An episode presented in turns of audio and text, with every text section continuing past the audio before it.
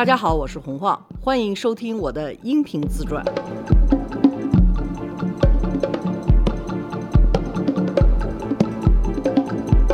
罗叔好，大家好，浩你好，我们又回来了，嗯，又该聊天了。是，咱们上次聊到哪儿了？婚姻已经聊完了。那一期我知道你已经烦死我了，看见你的小眼神了，瞪着我就说还在那儿夸夸其谈对婚姻的歪门邪道的观点。我啥都没说我，你没说，但是你那小眼神儿隔着你的眼镜儿撇着。嗯，我们上一期聊了，还是在纽约对吧？对，然后我上一期快笑断气儿了，就是那个好不容易离开了国内过去这帮艺术家，然后碰上东德的。又苦大仇深去了啊！我在纽约的时候，大家都觉得我是怎么怎么样叛逆啊，怎么怎么？其实没有，你想我挺夫唱妇随的，对吧？嗯，陈凯歌跑纽约去了，我就颠吧颠吧调工作调到纽约去。后来呢，他要回来拍这部电影，就是那个得了那个金闹钟奖的，在戛纳他们那帮记者就是说。看着电影能睡着了，完了需要有一个闹钟，就得了金闹钟奖的那部片子，就那一部，好像你要是现在去查那个制片的署名的人里头，最后一名好像还有我一个小名啊？是吗？啊，史铁生的一部小说《命若琴弦》，可能是最不知名的一部片子了。他那个时候要拍。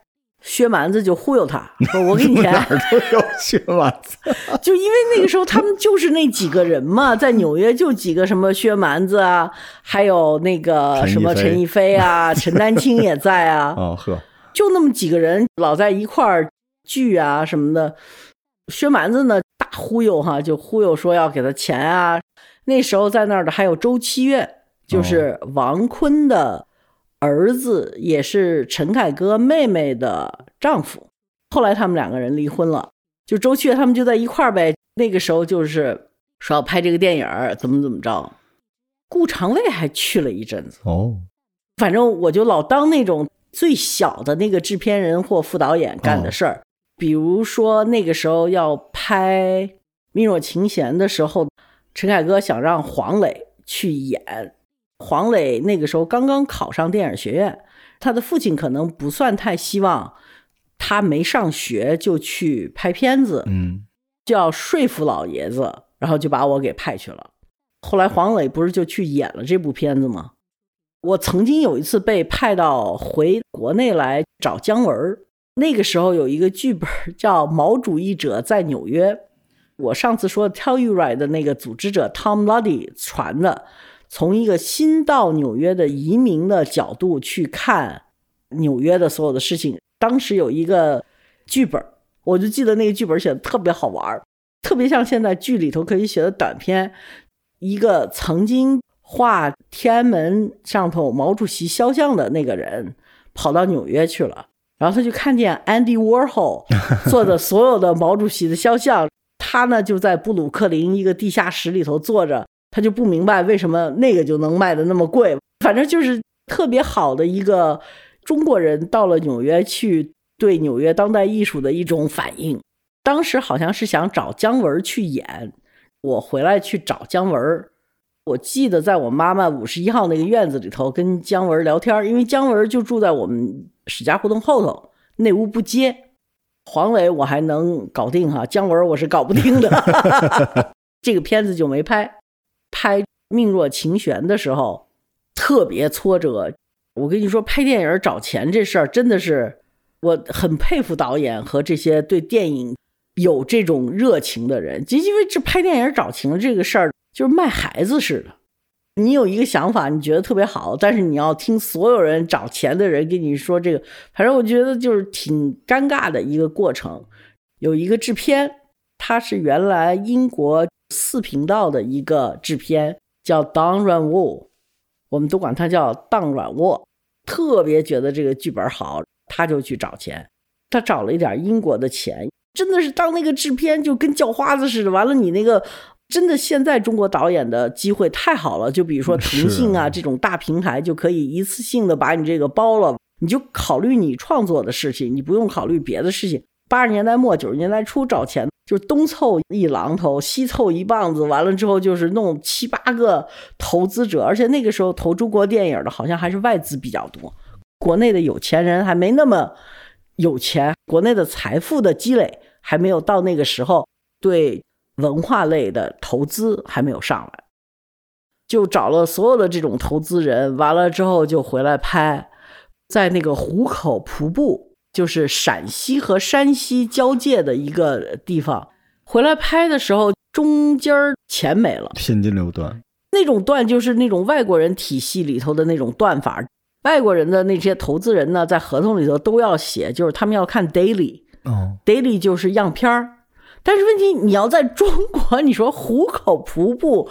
九零年拍片子，你怎么可能把这个样片按时拿到英国去给人家翻？那个时候又没有互联网，你就根本就看不着的，你知道吗？但是你只要是一次样片要晚了的，那就完蛋，人家就钱就断了。他就有一次，所有的剧组全都在拍摄的地点，但是那个钱就不过来了，特别倒霉。但这个时候是徐峰救了这个剧组，汤城的那个徐峰。原来拍《侠女》的那个徐峰，《霸王别姬》的制片人哦，他们的交情是这么来的，所以那个时候呢，徐峰就真的是救了那个电影一下，给了一笔钱，那你缺钱我就马上给你，就不要让剧组停下来，然后就让这个剧能够拍完了。我是中间去探班，我是最不应该在任何拍摄现场的，包括什么杂志拍大片啊。电影拍啊，拍视频啊，在现场探班最好我不要去。为啥？我是永远要穿帮的那个人。导演说开始，然后我摔一跟头，把一个电给拉了，什么灯就灭了。就是我永远是在片场是那个最滑稽、最不应该在那儿、最闯祸的那个人。我不知道为什么，但是我就是永远是在不该在的地方。拍完了之后再走一遍，说：“哎，那后头有个小人影。”是谁？哎，糟糕，洪晃入镜，永远是这种样的，你知道吗？我还而且拍的都是我那种还特别偷偷摸摸的，觉得我没人看见我的那种感觉。哎，越是这种动作越招人家看，你知道吗？就特起眼的那种，或者就是说摔一个跟头，啪，把垫子给拉砸了，把灯给拉倒了，净干这种事儿。再加上就有好多什么人事的关系啊，反正我就去探班，探了一个礼拜，我就走了。那个时候就觉得有点不对劲儿了，就因为我不是一个制片，我也觉得当制片没劲。我刚开始还觉得，啊，要是我妈妈鼓励我去当制片，我就去当制片。我妈说，那不就是一大催本吗？我就立马又泄了气了，觉得啊，为什么这么说？我妈说，你看你干的活儿，就是别人没钱了，你得给人找钱。反正都是人家的创作，你就是在那儿就是起哄嘛。有时候我特理解这个家长的这种小评论，还是挺戳心的。对孩子影响太大。对对对，就那一句话，我就觉得制片这事儿我不干了。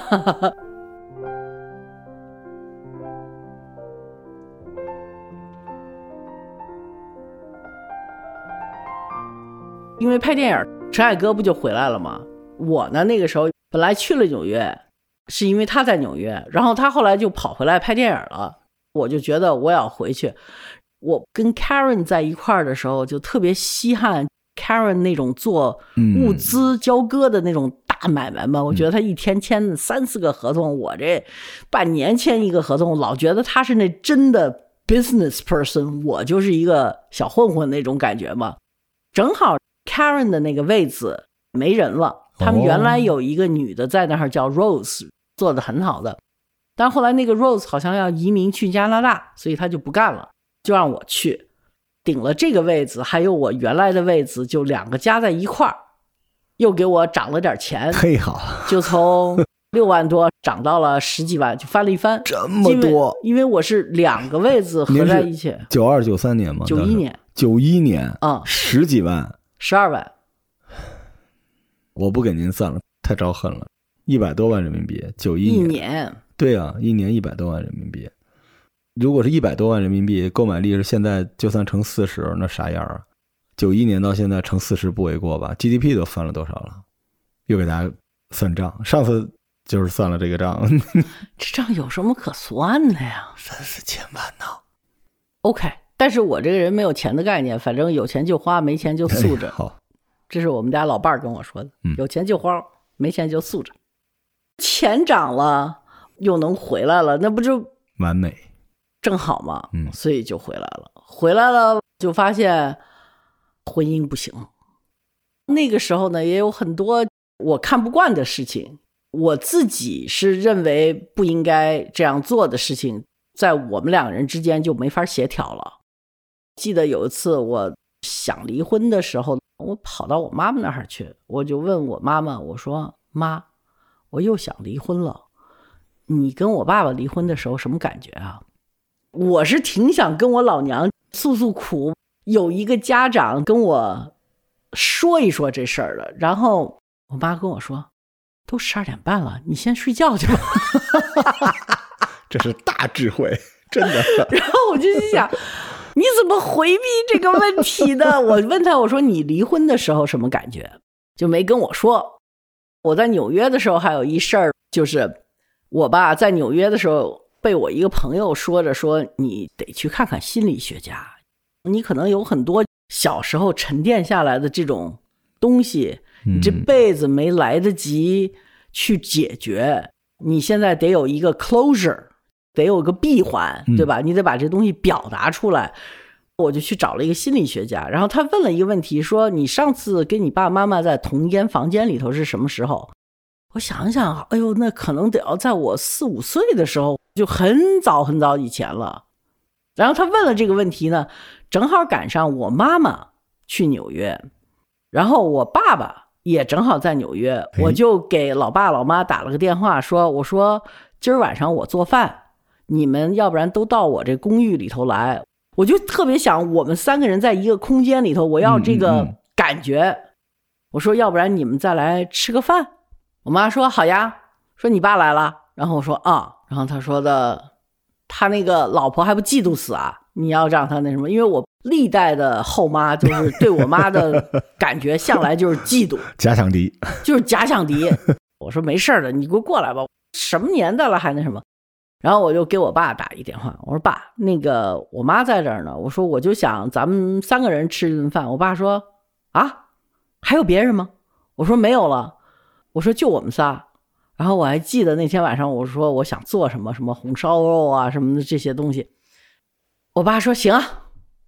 到了吃饭的前两个钟头，我妈先打个电话来说：“妞啊，不巧啊，Jerry 买了一个什么芭蕾舞的票，他非让我去，而且这个票很贵，我就先不去了，你跟你爸先吃吧。”然后差不多到了饭点儿一个钟头时候，我爸打了一个电话说：“哎呀，你知道吗？李阿姨说了，我们要先离开纽约了，提前走了，就等于就是说这俩人全给我放了白鸽。”嘿，我就知道，OK，美国心理学家给我的暗示都是错的。最好这心理学大夫还是不要去看去，好好的人就这么过吧，别去找这种事儿了。记得我也没有那种特别悲伤或者他们俩人为什么不来的那种感觉，只是觉得有点失望。但是我还是接受的，就是我没有那么多的，就是又哭又闹的。反正我唯一的感觉就是说，以后心理学家给你的这种暗示就不要再去实现了，这个会让你很糟糕的一个结果。自传录到现在录了五六十期，嗯然后突然意识到一个事儿，我觉得您很特别，因为在传统的中国成长下，大家都会有一个情绪滤镜，就是它会放大，比如说一个开心不开心，他都会通过这个事儿想起很多不开心的 一系列东西。但您看，您好像是不是因为小的时候也在纽约也生活过，您的这个经历，所以每一个情绪来了，就是它多大来多大走，它不会在您这个地方突然一下子再联想起这辈子所有的不开心，然后把自己搞得特别难过，或者是遇到一个特别开心的事情，您会联想起很多东西，就是要自己把这个东西给变得更多，就那个哦情绪方面。我觉得这跟童年的时候有爱没爱特别特别有关系。虽然我童年的时候经历过所有的这些乱七八糟的事儿，但是我外公外婆是绝对不会让我感觉到缺爱的。嗯这个是特别有关系，因为我现在自己在写书，我也在采访两个人，这两个人也是童年的时候就是非常非常，就不能说苦，有很多在那个年代要经历的事情，包括家里头的贫困呐，包括各种各样运动的对家里头的感觉啊，他们记得的都是儿时的快乐。你问他们的时候，你就知道他们儿时不是缺爱的。父母还是爱他们的，虽然家里头有时候没米没吃的，但是孩子还是感觉到他是被爱的。嗯，这个很重要，这个真的挺重要的。因为我会在剪辑节目的时候，一边回忆跟您的交流，一边在想我的事儿，然后我就觉得我就有点抓马。你就是 drama queen，我自己会有一个叫情绪的加工。就是原材料进来之后，自己跟自己添油加醋，对对对，自己卷自己，然后把自己卷到某一个，就像那个特别湍急的河流，把自己卷到某一个岸边。但是那个河流的那一边，你一看没有河，是你自己拿手扑通扑通扑通 拼命的在那摇，扑腾过来的，你根本没掉河里头，你就到那个澡缸里头了。对，后来就会有点矫情。我就一直觉得，就是很多人他只看到了您仗义直言，包括咱们前面的平台要求自作主张。但它这个根源，这源头就是情绪或者是记忆，它就是怎么进怎么出，就纯天然的情绪，它不用自己再添油加醋。围绕着您的都是一圈特抓马的事儿，但是您自己就是一最不抓马的人。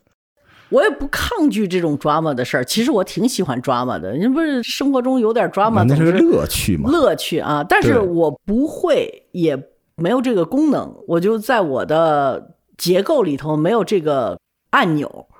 碰到一件特别不好的事儿，一按把它放大好几百倍，完了成了一个电视剧那种样的感觉。我的结构里头没这按钮，所以我碰见的事儿就是碰见的事儿，就完了。当时也觉得我自己挺那个可笑的，那么多年了，都过去三十多年了，非把我爸我妈给摁一个屋子里头陪我吃顿饭，我也不知道我想什么了。主要就是美国的心理学医生，你知道吧，使劲跟我说。嗯，那你爸爸妈妈什么时候上一次跟你在同一个空间里头？你想象你们现在在一个空间里头会怎么回事儿？然后我就好奇了，你知道吗？听到这一段，大家想好不要当心理医生哈。明明是幻姐那个，那我爹妈都放他鸽子，结果他怪心理医生。对，真的是心理医生也觉得挺冤的哈。我妈妈到纽约来呢，本来是住在我那儿，但是我妈妈实在是觉得我那儿不够档次，然后就是我妈妈有那种 特别贵族的那种那种反应。我妈妈说：“哦，我们就住在这儿嘛，就我那个破公寓在哈 勒姆旁边，就是一天到晚被人抢的。”我妈妈到那儿，出租车停了之后就说：“啊，是在这里吗？”我说：“啊。”我妈妈有一个特别好的朋友，在美国的 Fifth Avenue。冲着中央公园，就是纽约最好的公寓，而是那种一梯一户啊，嘿，好，就是那个电梯开了就是你们家，嗯，没有别人了，那一层都是你们家的有钱人。我妈有这么一个朋友，可能我妈待到第三天吧，就跟我说，我还是去 Jerry 他们家住吧。然后呢，他就去 Jerry 他们家住了。所以我妈妈在纽约根本没跟我住在一起。等我回了北京之后，我那房子不就空了吗？嗯，空了完了之后，我那人事部的部长不还挺好心的，放了几个东德实习生在那里头，结果也被当地人给抢了嘛，然后就不管了嘛。就到那个时候，正好赶上我爸爸跟我最后一任后妈谈恋爱，就住到我那个公寓里头去了。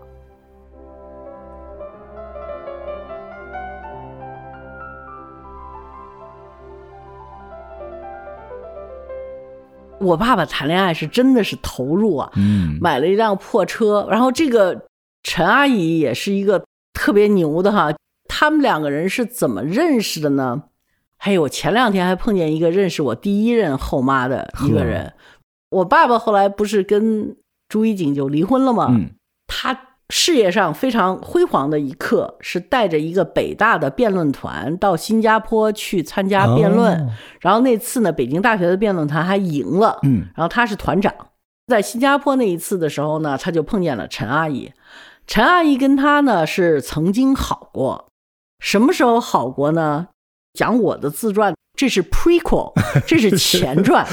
这个前传是什么？咱们现在能不能就进入一下前传时期啊？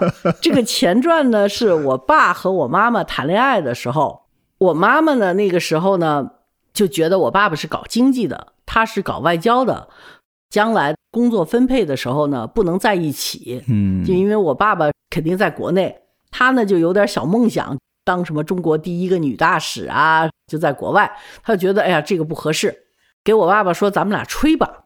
我觉得咱们俩人不合适。你要知道，我爸爸跟我妈妈谈恋爱的时候，我妈妈才十六岁，我爸爸二十岁。我爸爸是那个燕京大学经济系的，上海的公子哥，又长得倍儿帅。我妈妈呢，是一个孤独的，不被他妈妈特别重视的。上海过来的一个小女孩，十六岁，刚刚到北京，还找不着北呢，觉得有那么一个大哥哥就特别好。但是谈了一阵子呢，我妈妈可能也开始觉得这事儿我明白了啊，我知道这怎么回事了。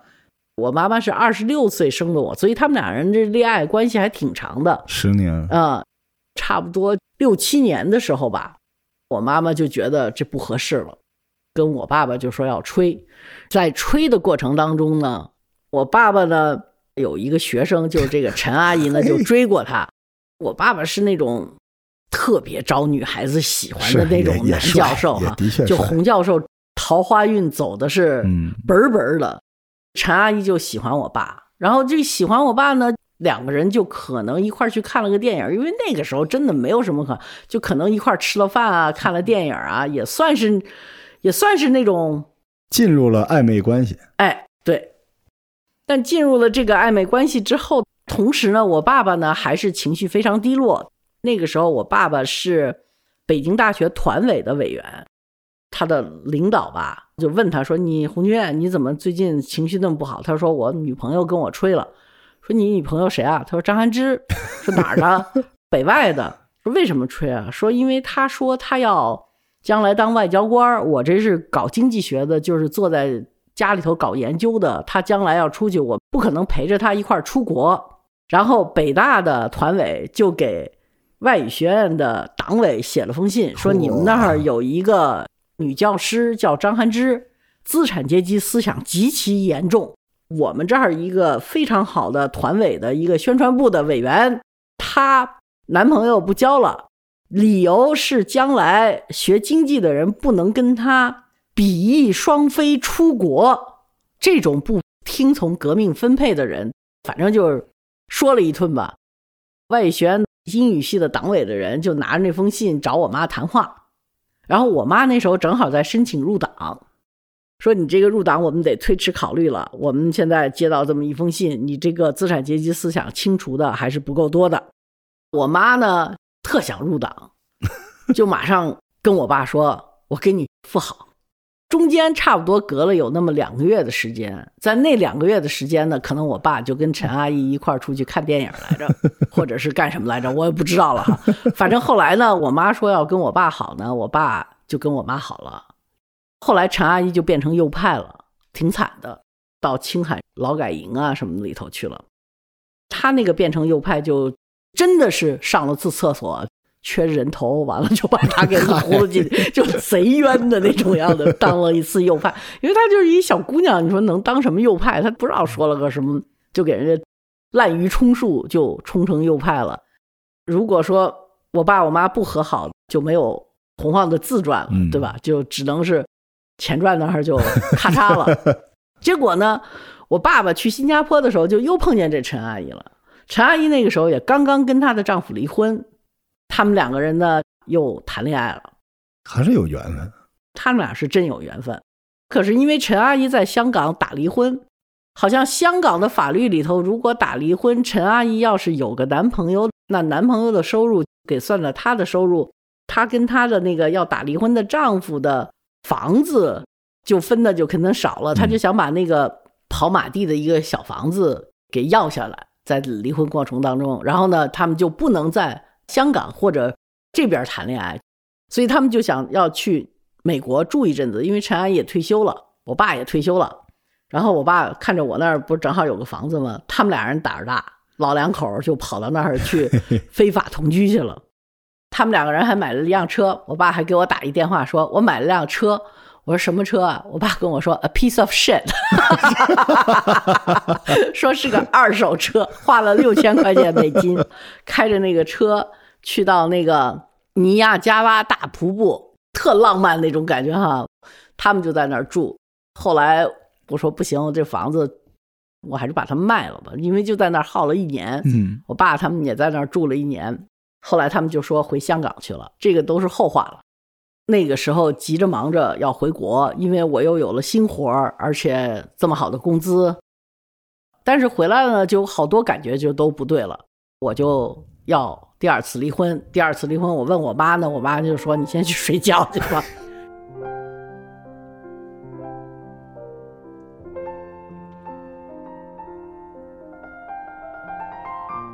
这事儿你还是得找人说。嗯，那个时候我们在纽约认识了一个也是陈凯歌的朋友，叫荣念曾。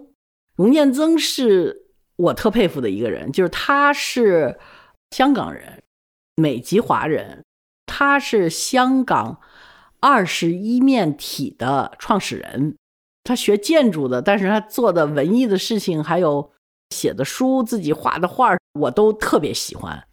我到了香港之后呢，我记得我跟荣建增说：“我说老荣，我得找你聊一聊。”然后我就噼里啪啦把我一肚子苦水全倒给老荣哈，就我们怎么怎么不合适。老荣就特别简单的跟我说：“你看，我们把人家餐厅都给吃的，人都走光了，你还在这儿说，说明你这坎儿没过去。等你这坎儿过去了之后。”你醒来，你就打包走了。他说：“所以你现在呢，不要去想这件事儿了。你妈妈对你说的是对的，就是说你还是去睡觉吧。嗯，说因为你还不到真正准备好你要走开的这件事儿。等你想走开的时候，你会知道的。我就觉得荣念增这句话对我来讲，从我个人情感世界的成长是特别有帮助的。”你知道有些事情，你就是想不开的时候，你就不要去想了。嗯，因为在你犹豫，就是说我是走还是不走，走还是不走，我是离还是不离，离还是不离的时候，实际上你是没有准备好离婚。嗯，那就是不离。不要去强迫自己去做一件自己不该做的事儿、不想做的事儿，或者还没有准备好的事情。嗯，的的确确，离婚这事儿真的是到最后，我就想好了。我就有一天早上起来，我说这事儿太荒唐了，得离了，然后就离了。到那个时候，你想好了的时候，你不想跟人商量了，然后你就可以去处理这件事儿了。嗯。后来张老师有在评论这个事儿吗？我妈妈有过一次评论，就是说你的这种特别不好的基因全是从你爸这儿来。因为我爸爸那个时候不是已经离了，完了又找了朱一锦，然后又离了嘛，就两次离婚嘛。完了，我不是也是正好第二次离婚嘛。我妈妈就说：“哎呀，你的这种坏毛病全是你爸这儿继承过来的。”当时结婚的时候，张老师怎么说呀？因为我记得您之前说过，就是第一段的时候，其实没有征求家里的意见嘛。好像第二段我也没有征求家里的意见，因为那个时候结婚有一些当时的一些特殊的条件环境哈。为了这个绿卡，周折了很长时间，到最后呢，决定还是结婚。我们结婚就是简单到不能再简单，谁也没请，也没有任何的。仪式啊，什么都没有，就我找了我在西德金属的一个同事，大中午的，我说今儿下午咱们有会吗？他说没会。什么？我说那你跟我一块儿去到市政府，我去结个婚吧。他说什么？我说你就给我当一个 witness，就一结婚得要有一个证人在那儿。然后我就记得我们就跑到那个纽约市政府，在 downtown，在纽约城南边，我们的办公室是在 midtown。然后就没有任何仪式感的，就说好了，说两点啊，咱们在那儿等着。完了到那儿，一屋子全是波多里加人和黑人，还有我们三个人，就他一个白人，还有几个中国人或者是亚洲脸，在那儿办这事儿呢。然后呢，我们就在那儿举个手，他就在那儿说点誓言什么之类的话。就结婚了，也没有什么戒指，我从来不戴结婚戒指，就是因为我从来没觉得我要一个什么东西。我听见有朋友要结婚戒指的时候，觉得很奇怪，我不知道那个感觉是什么。我现在老公不是也是这种没有仪式感的人吗？就是经常忘了生日啊，忘了什么，我们也没有什么 anniversary 啊，什么结婚日啊什么的，一年、两年、三年，管他，就一块过日子就完了。突然间，有时候我会有那种小情绪上来，然后我就说：“我们在一块过日子，从来没有这种样的仪式感，你从来也不觉得今天是我们的纪念日。”然后我老公就会特别无奈的看着我说。你怎么前几任连个结婚戒指都不让，怎么就到我这儿来你就这么闹？后来我想想，我也挺没道理的哈，就非要跑到这儿来跟人家较真儿来了。那个时候我们在那儿结婚，就特别潦草的就把这事办了。我也记得，我也是告知了一下 我妈和我爸爸。哦，所以张老师已经习惯了。嗯，我这一集能量有点密集。前传都进去了，对，真棒。那咱们跟着放姐继续，我们这期就到这里，咱们下期再见，拜拜。下期再见。